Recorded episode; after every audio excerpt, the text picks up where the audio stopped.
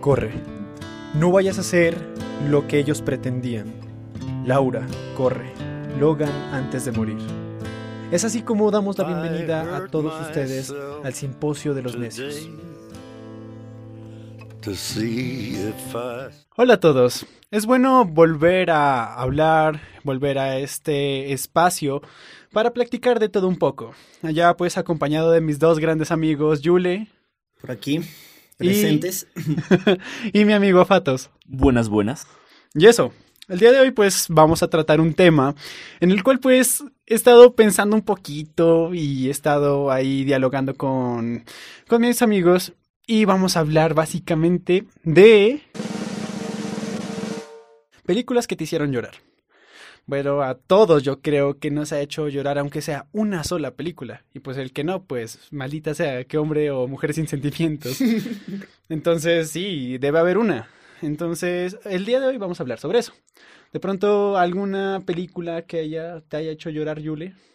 Eh, bueno, yo personalmente quiero guardarme mi película para el final porque yo siento que es algo que, aunque muchas, o sea, que he compartido el sentimiento con muchas personas, yo sé que entre ustedes tres no la conocen. Entonces es algo que personalmente quiero, eh, perdón, entre nosotros tres, soy el único que la conoce, naturalmente.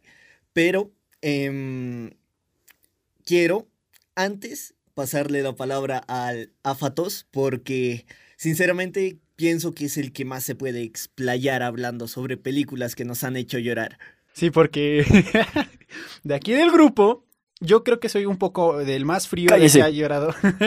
no, lo tengo que decir. Yo soy el que más frío ha sido al mirar películas y que no ha llorado. De aquí sigues vos y el que más ha llorado es mi compañero Fatos. Yo ando aquí con uno que dice, eh, ay, sí, no han visto esta película y otro, yo soy frío.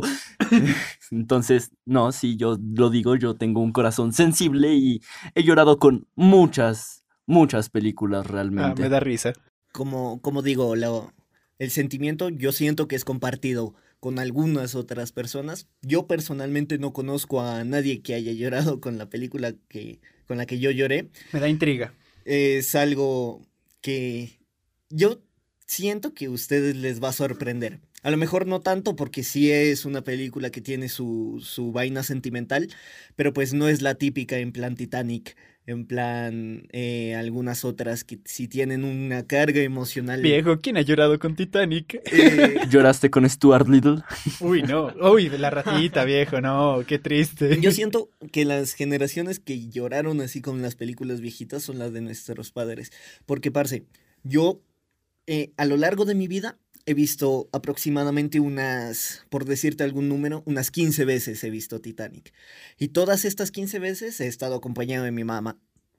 Y siempre, siempre, no hay ninguna que yo no he visto que mi mamá no haya llorado con esa película. Imagínate. Qué locura.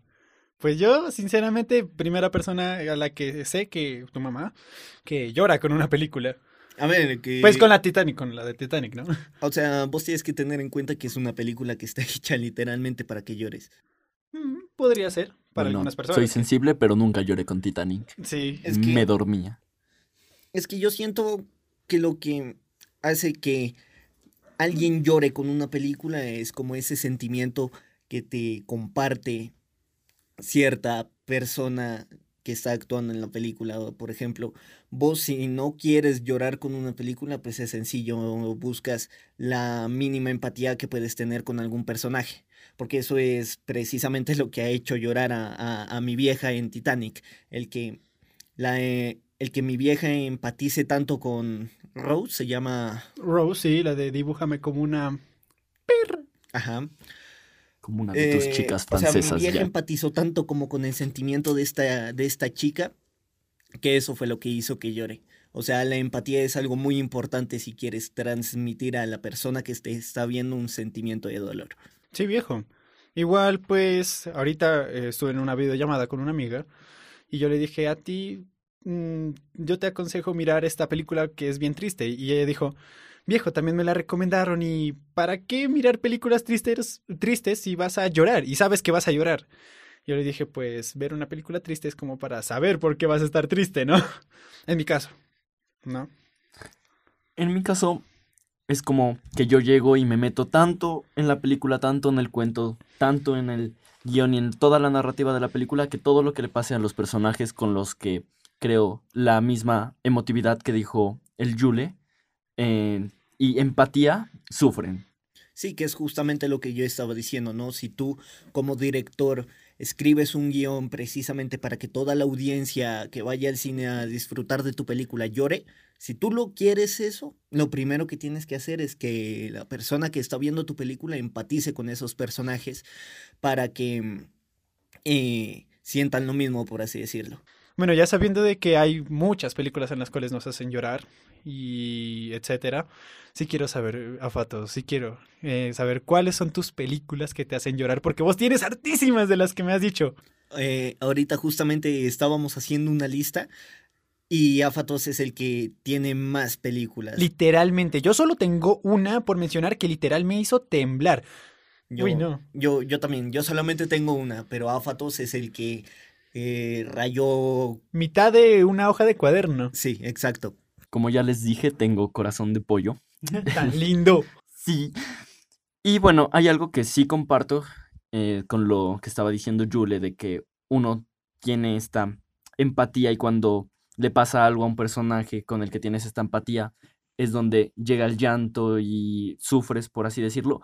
Pero hay una película en especial que no te hace forjar una empatía de una forma tan fuerte en los primeros minutos, ¿sí? Y que llega y en los primeros 15, 20 minutos, donde todavía no sabes bien quién es el personaje y donde todavía tienes una historia, pues, bien hecha, pero la verdad es que es bastante leve, te hace llorar muy fuerte. Y la recuerdo mucho porque fui en mi niñez, no recuerdo exactamente el año en el que salió esta película, y fui con mi madre y cuando salimos del cine volteamos a ver a toda la gente y todos estaban con los ojos llorosos, no había una persona que no estaba con los ojos Qué locura. llorosos. Y fue Up. Pana, te lo juro. La película de Up Este, este lugar es para reírse un ratito. Sí.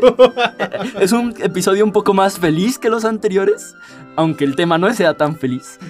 Pero recuerdo muy bien esta escena en la cual eh, muere, creo que se llama Ellie, también como la de The Last of Us, la esposa del viejito de App. Ah, sí, es triste. Sí. Y esa escena, ah, te lo juro que todo el cine chilló. Y lo recuerdo muy bien. Pero eso al minuto 15. Eso al minuto 15. Al minuto 15 es que te muestran la secuencia en el cual ellos dos, el personaje principal, el viejito, eh, Carl, creo se Señor llama. Fredricksen. Eh. Fredricksen. Señor Fredricksen. Pero creo que se llama Carl, ¿no? Algo El así. Car es el, el gordito, el ¿Ah, chinito gordito. No, no, no, no, te ¿No? estás O equivocando. está. No, se- señor Fredricksen. No, no, no. Bueno, Yo aquí haciendo mi video, señor Fredricksen. Sí, sí, el, el viejito. Bueno, independientemente, independientemente de quién sea, de los nombres, pero Ay, bueno. llámalo anciano. Ok. En estas. En esta escena te presentan la historia de Ellie y el anciano, Ajá. ¿sí? En el cual se van enamorando desde que son niños. Y bueno, es esta secuencia de escenas en las cuales ellos se están conociendo y van pasando por un largo proceso de vida en el cual se enamoran cuando son pequeños y después van y miran que están trabajando juntos, él vendía globos, ella creo que era veterinaria si mal no recuerdo y después cae en esta enfermedad y muere y muestran el luto de este anciano y de cómo ha pasado su vida en este luto y cómo sigue en este luto aún y se encierra muy fuerte en esto. Y esa es una escena específica que a mí en el momento en el que vi la película que recuerdo que era, era un niño todavía, me hizo, me hizo llorar realmente. Pues sí, la verdad, para los niños chiquitos, lo- se- lloran por todo. Mm, Literalmente por todo. Y sí es una escena muy triste. Claro, pero es que literalmente todo, toda la sala estaba llorando. Claro, no solo los niños chiquitos, recuerdo ver a mi madre también llorando por esta, por esta película. Imagínate, o sea, sí, la verdad es una película triste. Nosotros en un principio cuando mencionaste Up nos reímos, pero también hay que tener en cuenta que es una película. Claro, o sea, la película es, es feliz en cierto punto por el hecho de que es una película infantil que te muestra ciertos escenarios cómicos, pero no es una película que el, este tema en específico sea algo feliz, o sea, es una película en la que muestran la muerte de un gran amor que tuvo este viejito Frederiksen. Bueno, no sabemos el nombre. Ajá, y, y sí, sinceramente es una película triste. Es una película triste y, que trata un tema de pronto turbio como es la muerte de un amor e incluso la...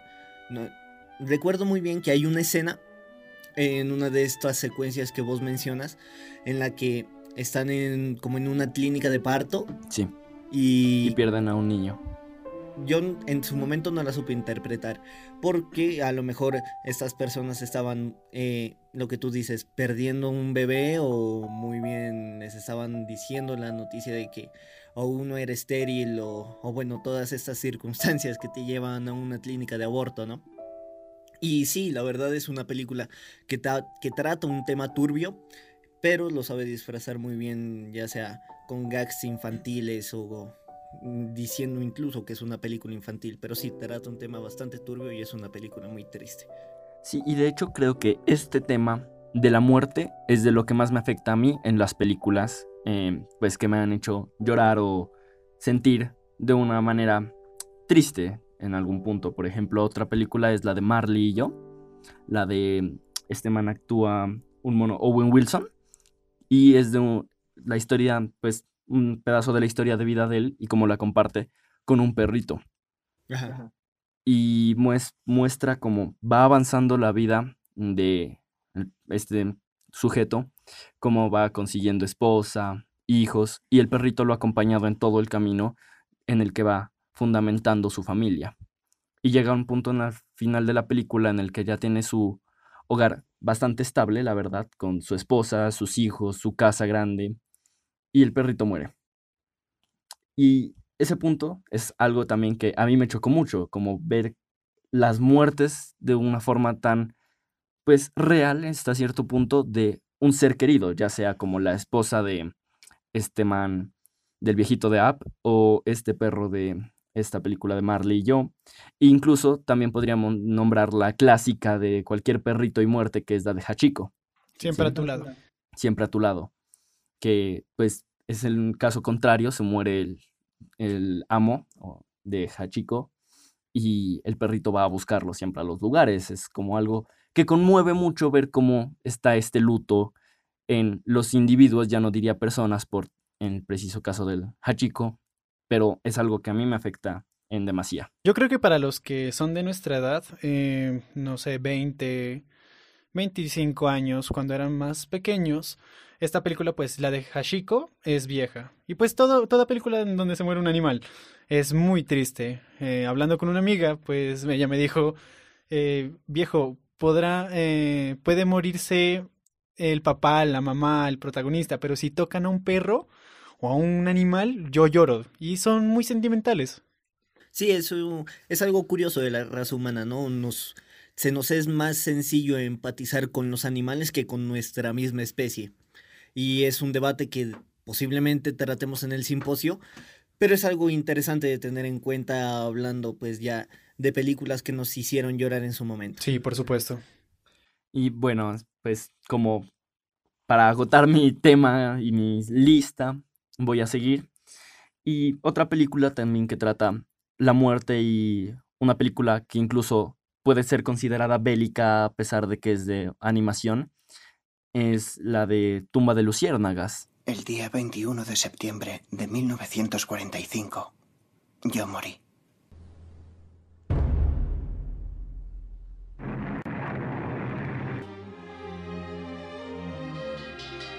La tumba de las luciérnagas. ¿Tú la has visto?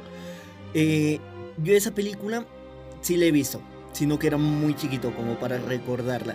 O sea, yo sé de qué trata, de, bueno, lejos de spoilers, porque todas las películas de las que vamos a hablar ya son bastante antiguas, entonces, bueno, spoiler alert, trata de dos hermanos que se, pues que desarrollan un vínculo. Un vínculo. De todas maneras, hay que estar en ambiente de que es una guerra, ¿verdad? O sea, sí, claro, la película está ambientada en la Segunda Guerra Mundial después de los bombardeos de Hiroshima y Nagasaki. Entonces, estos hermanos, eh, la historia, el plot principal de la película es que estos dos hermanitos eh, pierden a su madre y, bueno, no, les quiero arruinar la película. Bueno, principalmente a... Sí, porque yo la quiero ver. Eso, es eso, el plot principal es bastante triste, es una película, como ya dice Láfatos, es bélica y es bastante triste, pero en su momento no me hizo llorar. Yo cuando la vi. Yo recuerdo que la vi también muy de pequeño y no la entendía al principio porque simplemente era como una animación bonita y no le presté mucha atención a la historia, la vi como en una calidad bastante baja y me la vi años después cuando ya tenía un poco más de conciencia sobre el mundo y ya tenía lazos establecidos realmente con otras personas y en ese momento me llegó muy fuerte esta película. Y otra película bélica que quería mencionar también, que también me llegó bastante fuerte al corazón, es la de La vida es bella. La de, que también está ambientada en la Segunda Guerra Mundial, pero habla de una historia de, de una familia de judíos que van a- están en un campo de concentración nazi. Por cuestiones del destino mm, de esta época, precisamente, llegaron a este campo de concentración nazi donde separan al esposo, al hijo y a la esposa. Y el padre hace un montón de cosas. Tampoco quiero spoilear demasiado para intentar comunicarse con su familia, comunicarse con su Inclusive el ma- niño, hijo el niño no es que está dentro de... dentro de la casa. Sí, es impresionante. Yo recuerdo escenas en las cuales el niño lo metían así a escondidas. No sé si lo metían a escondidas o es que ya estaba en el grupo de los hombres y el este señor, el papá del niño, trataba de hacerle juegos de lo que sea. Sí. Él, de- él le decía, hijo, juguemos a las escondidas. Y el niño se lo tomaba pues que sí, a las escondidas. Lo que quería el padre era esconderlo de los que, de los malos, de los eh, nazis. De los nazis, De los claro. nazis.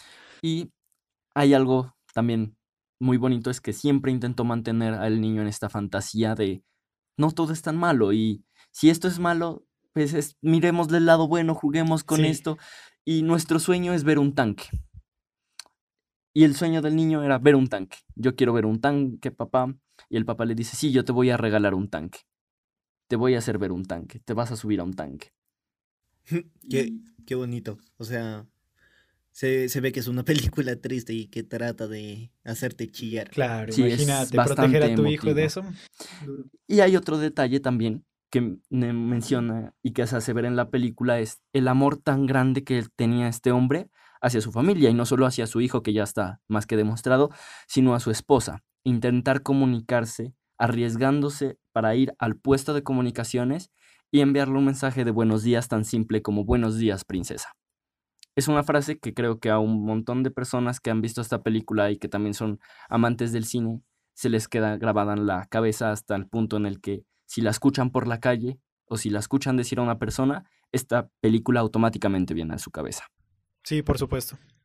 Mm, eh, bueno, ¿quisieras continuar o...? Eh, ya siga uno de ustedes. Bueno, yo sigo guardándome para el final. Sí, yo, yo, yo quiero seguir porque quiero que el tuyo sea la explosión de todo esto. No, no, no, o sea, no qui- o sea, quiero hypear. El hype. O sea, sí, exacto, quiero crear hype, pero que no se hagan a las expectativas de que, uy, este marica lloró con Endgame. No, no, no, no, no es nada parecido. O sea, es una película que tiene un- una carga sentimental, pero yo muy pocas veces he escuchado que alguien por la calle o de mis conocidos mencione que ha llorado con esta película. Ok, ok, me parece interesante. Entonces continuaré yo.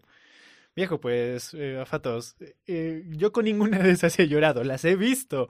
Me parece triste, o sea, su trama, su historia es conmovedora. De todas maneras, no, no he llorado. Me, me imagino vos en la cama con los pañuelitos. No, tampoco a moco tendido, calma.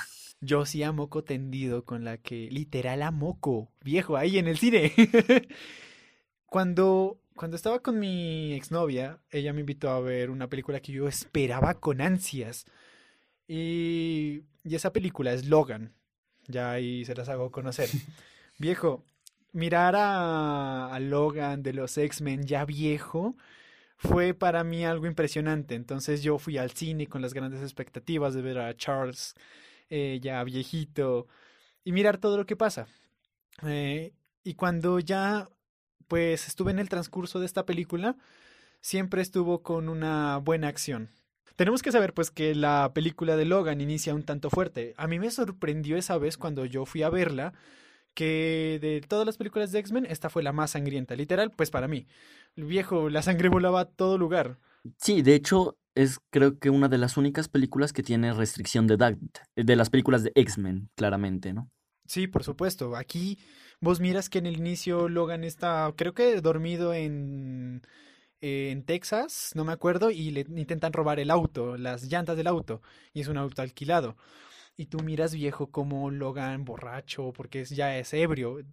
Para los conocedores de cómics, eh, debemos saber de que Logan fue el que mató a los X-Men, ¿no? ¿Ustedes sabían de eso? Sí, claro. Eso, entonces él, él después de eso, pues ya empezó en el alcohol y está contando esa historia. Él ya está viejo, ya no puede sacar las garras y se muestra eso. El tal es que, el tal es es eso, pues ya con el paso del tiempo te das cuenta de que Logan está viejo, cuida a Charles, que también está viejo, y eso. Y una de las primeras partes en la que lloré en el cine fue ver cómo literal mataban ahí a Charles, al profesor X. Viejo, mirar esa escena fue lo más triste. Y pues lo que vos me comentabas, viejo, y lo que ya hemos mirado, ver cómo a Logan, el clon de Logan, el malvado, mata a Charles, pues literal yo tirité de la rabia y, de, empecé a llorar. Eh, es que es un momento muy emotivo y esto que tú mencionas de que pues ya nosotros conocemos la historia de los X-Men nos da paso a hablar sobre otro factor que precisamente hace que uno llore o empatice con un personaje y es que parece nosotros somos la generación que se crió viendo X-Men, eh, la película del 2003, luego X-Men 3 en el 2007, luego X-Men Entonces nosotros literalmente crecimos con esos personajes y les fuimos agarrando cariño. Por supuesto, y ahora imagínate que lo maten con esta frase que saca él mientras el Logan malvado se va acercando. Te digo algo. Esta fue, sin temor a equivocarme, la mejor y más perfecta noche que he tenido en mucho tiempo. Y no lo merezco. ¿O sí? Hice algo muy, muy despreciable. Recordé claramente lo que pasó en Westchester. No es la primera vez que lastimo a las personas. Hasta hoy no lo sabía. No querías decirme.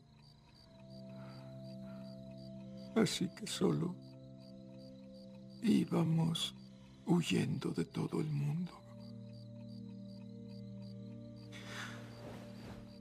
Finalmente te entiendo, Logan.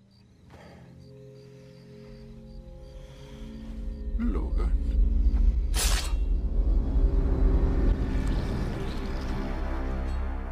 Entonces es algo doloroso al mil.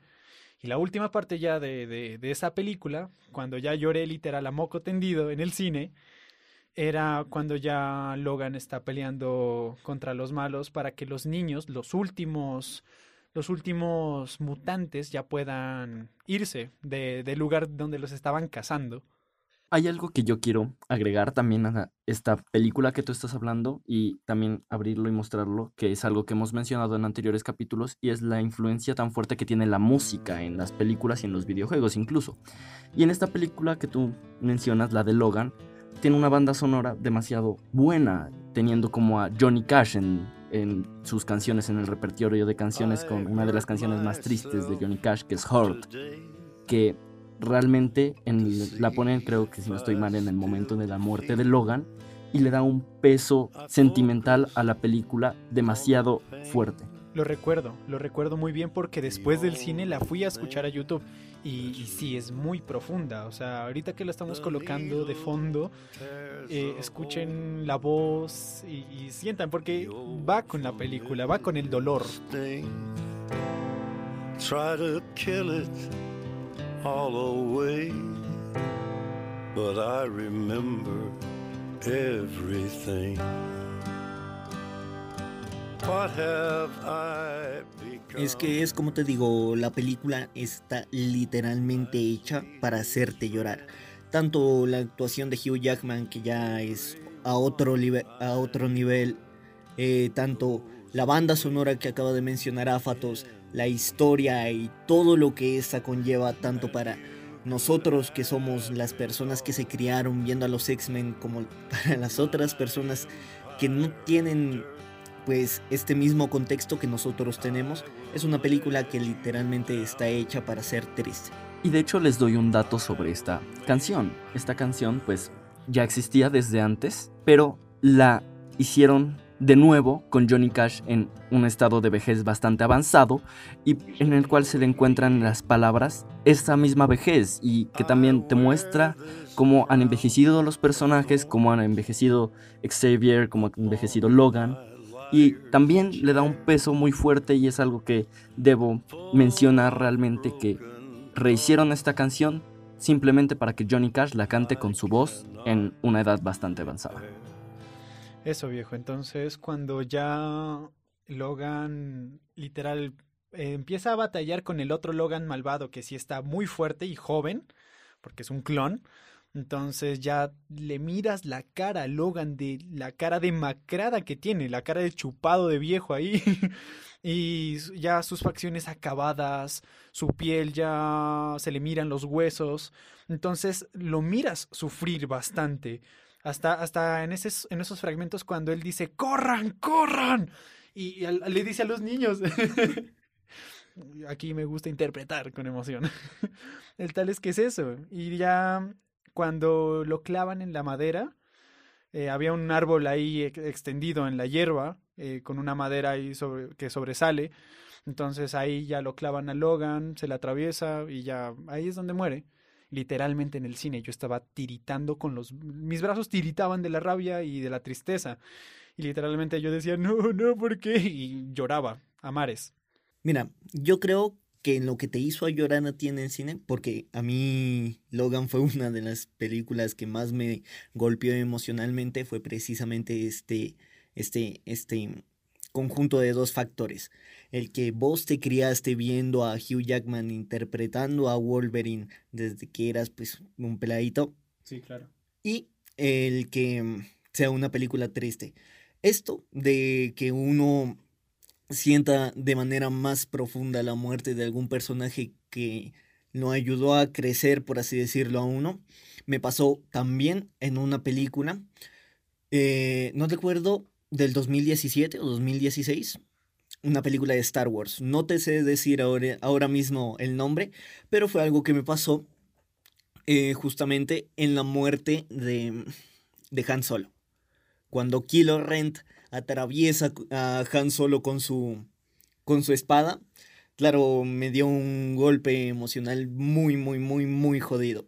Porque ustedes, lo que les comentaba, eh, yo me crié viendo la, a Harrison Ford interpretando a Han Solo desde que tenía unos cuatro añitos, entonces yo ya me había acostumbrado a ver a Han Solo, pues ahí vivo siquiera, y que me lo hayan matado sí fue un golpe emocional. No me hizo llorar, pero dije, ah, puta, me mataron a Han Solo. Yo creo que en esa escena en la que matan a Han Solo, algo de lo más fuerte de ver es la reacción de Chewbacca la reacción de Chewbacca en el momento en el que se entera de que su mejor amigo, con el cual recorrió toda la galaxia, hizo miles de misiones y ayudó a establecer lo que es la rebelión, si no estoy mal, el, la República. Bueno, eh, ok, perdón. Es, es algo realmente fuerte de ver también cómo es la reacción de las otras personas al enterarse de esto, incluso la de Leia que a pesar de que estaban separados, había un amor muy grande por Han Solo. Sí, es como lo que más golpea, ¿no? El saber que un personaje tan legendario como Han Solo, de, en una película, eh, tú veas de una manera tan gráfica como te lo asesinan. Eso yo sentí, eso mismo me pasó precisamente en Logan, cuando mataron a, a quien, a Logan y al profesor Xavier. Sí, es que es una tristeza que te da rabia, ¿no? Literalmente. Entonces ya develado la película por la que tú lloraste, No, ¿tienes alguna otra por mencionar a Fatos? Pues tendría varias, de hecho. Creo que en el momento en el que atravieso y miro una película también hay algo que influye, que es mi estado de ánimo en, es- en el momento en el que la veo, obviamente, ¿no?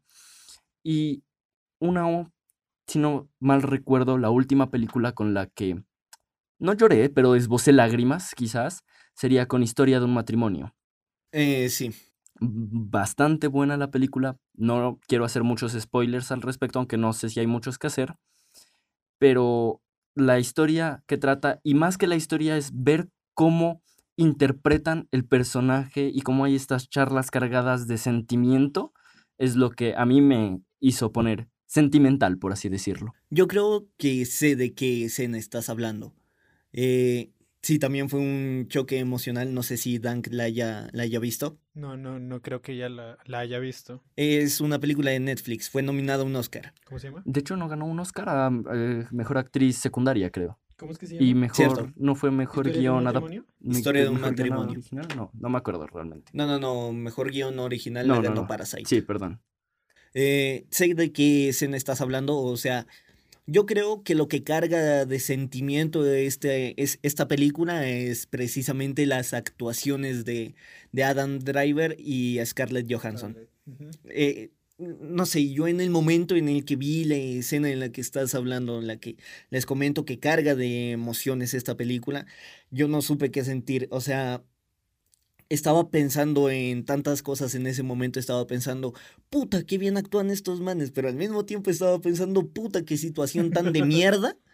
Y claro, o sea, fue ese revoltijo de emociones lo que me hizo, no sé, fue un- una explosión de Sí, sentimientos. y también en un momento en el que vi esta película, porque me la tuve que ver un montón de veces por varias cuestiones, también por lo mismo que tú dices que estoy pensando en muchas cosas y que a veces eh, quiero ver la película para analizar la película, para ver cuál es su actuación, su fotografía, e incluso su música, a pesar de que no es tan fuerte, pero también carga un peso sentimental bastante pesado.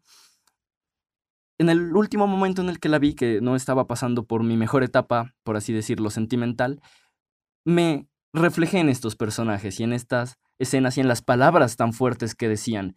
Y es lo que me dijo como, es lo que me hizo sentir así, como tan sentimental, como, oh, esto me duele porque lo he vivido también.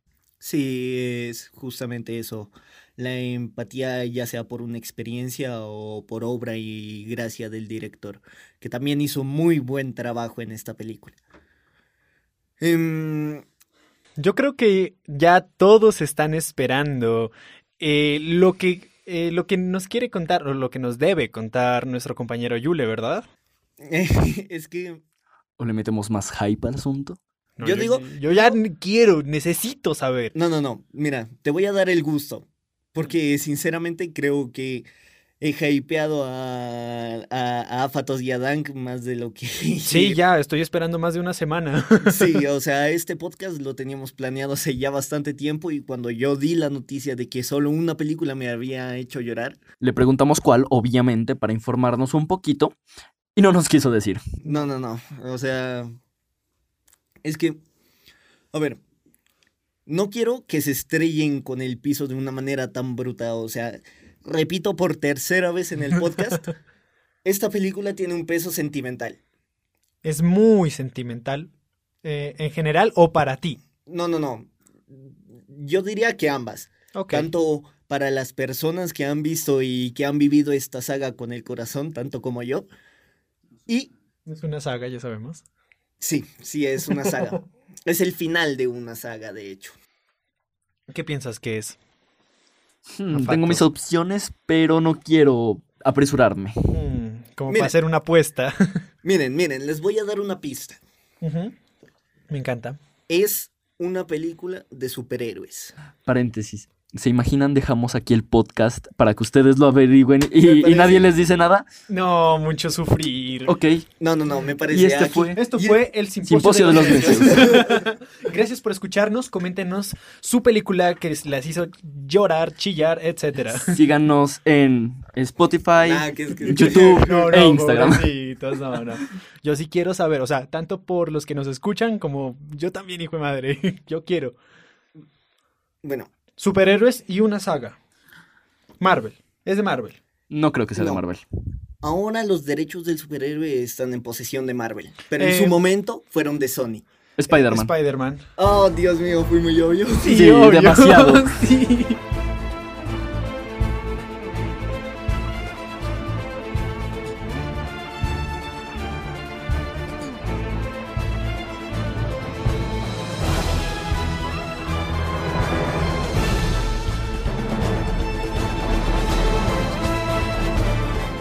La muerte de... Ya, espérate, yo sé cuál es. Yo creo que sí Va sé a qué ser- escena, de hecho.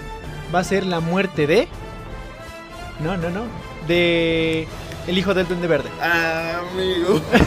sí, vamos. Es que en su momento yo esa película la fui a ver al cine. Ya. Y claro, yo me había criado viendo la saga de Tobey Maguire interpretando Spider-Man. Es que es la mejor, viejo. Para mí es una de las mejores. Bueno, ese ya es debate aparte. Sí, sí. Podríamos hacer también uno de Spider-Man únicamente, porque ah, personalmente es uno de mis superhéroes favoritos. Y las películas, hay algunas que son muy buenas, hay algunas que han fallado realmente, pero tiene un otro trasfondo para ver al Spider-Man. Verán, yo desde chiquito mi superhéroe favorito ha sido Spider-Man. En ese momento, ustedes tienen que tener en cuenta que yo tenía eh, seis años. Carajo. Y yo hasta desde que tengo aproximadamente unos cuatro años era el mayor fanático de Spider-Man. Y me subía a los muebles pensando que era Spider-Man y que mi papá era el duende verde y me perseguía saltando. Lo mejor. Así yo con mi trajecito de Spider-Man que, que me lo había comprado mi mamá para un Halloween y literalmente, ay no, esto Qué es un- lindo. este, este es una historia re loca. Mi mamá me compró un trajecito de Spider-Man para Halloween del 2005. Y ese trajecito de Spider-Man lo usaba diario. Iba al colegio con ese traje de Spider-Man.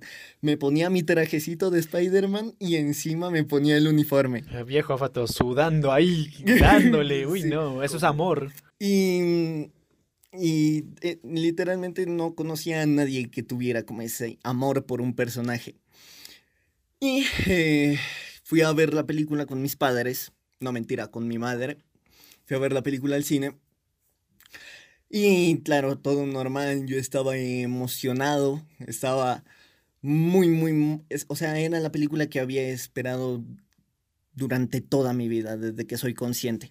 Y claro, cuando me encuentro con la escena final, donde Tobey Maguire está atado por Venom eh, en una construcción y el...